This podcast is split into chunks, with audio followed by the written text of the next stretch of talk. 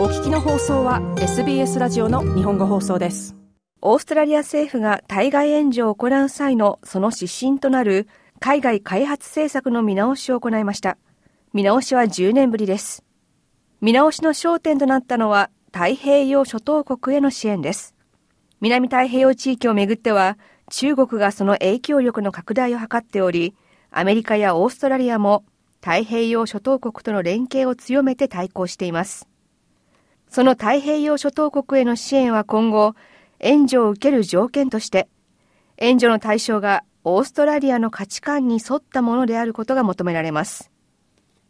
船で医療サービスを提供する病院船、ピースアークは2008年の初公開以来、これまで40カ国以上訪問しました。ピースアークには50人以上の医師が乗っており、現在太平洋を航行し、無料で医療サービスを提供しています。このピースアークは中国海軍の船で、中国政府の指示の下で運営されています。中国による人道的手段を通じた南太平洋での影響力の拡大。これに対抗すべくオーストラリアが打ち出したのが、この新しい対外援助政策です。連邦政府のペニー・ウォン外相はこう語ります。このような状況において、私たちは用いるすべての手段、そして力を用いて、私たちが望む地域の姿を形作る、その手助けをしなければなりません。過去数ヶ月間、私はこれを何度も言ってきました。ウォン外相でした。新しい政策には追加の予算は盛り込まれていません。内容は今年5月に割り当てられた対外援助の予算47億オーストラリアドルをどう使うのかを記した規則書です。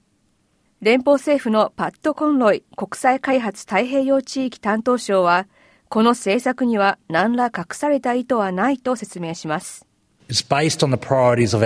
これは私たちのパートナーのプライオリティに基づいたものです。内容は透明で取引的なものや条件付きの支援ではありません。現地の雇用と技能習得を支援するためのあらゆる機会を生かします。最終的にこれは質の高い支援と言えます。コンロイ太平洋地域担当省でした。しかし、オーストラリアからの支援を受けるには条件があります。例えば、新しいものを作る際には現地の労働者を雇用すること、そして300万オーストラリアドル以上の規模のインフラプロジェクトにはジェンダーの平等の向上、または気候変動に対応する力を備えること、そのどちらかに貢献することが求められます。再び、コンロイ太平洋地域担当省です。海面の上昇に備えるため、そのインフラが島のどこに建設されるのかを検討します。未来にも使えるようにです。学校を建設するのであれば、サイクロンの力に耐えられる特別なネジを使います。気候変動によって今後より勢力の強いサイクロンが頻繁に発生するようになります。サイクロンで校舎の屋根を失うようなことがないようにです。コンロイ太平洋地域担当相でした。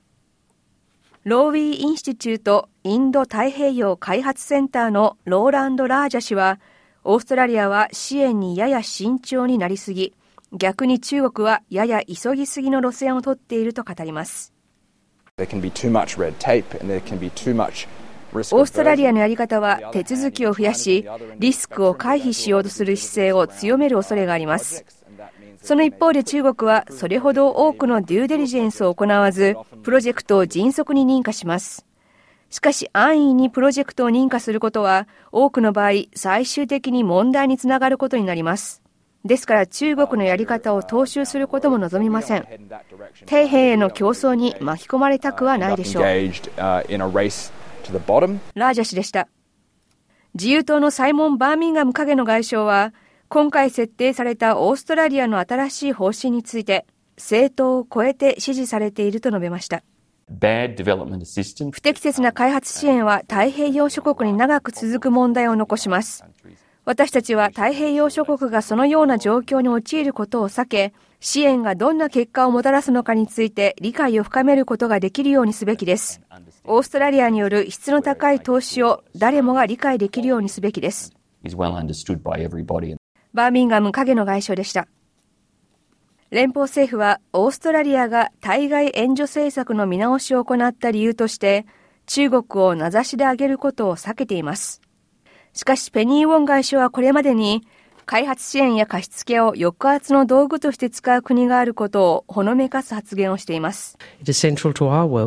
すべての国が自分たちの運命を自分たちで決め、自ら自分たちについての決定ができるということは私たちの世界の中枢にあるものです。だからこそオーストラリアは国の主権を損なうような持続不可能な貸付を行いません。オーストラリアとの関係はパートナーシップと尊敬の上に築かれるものです。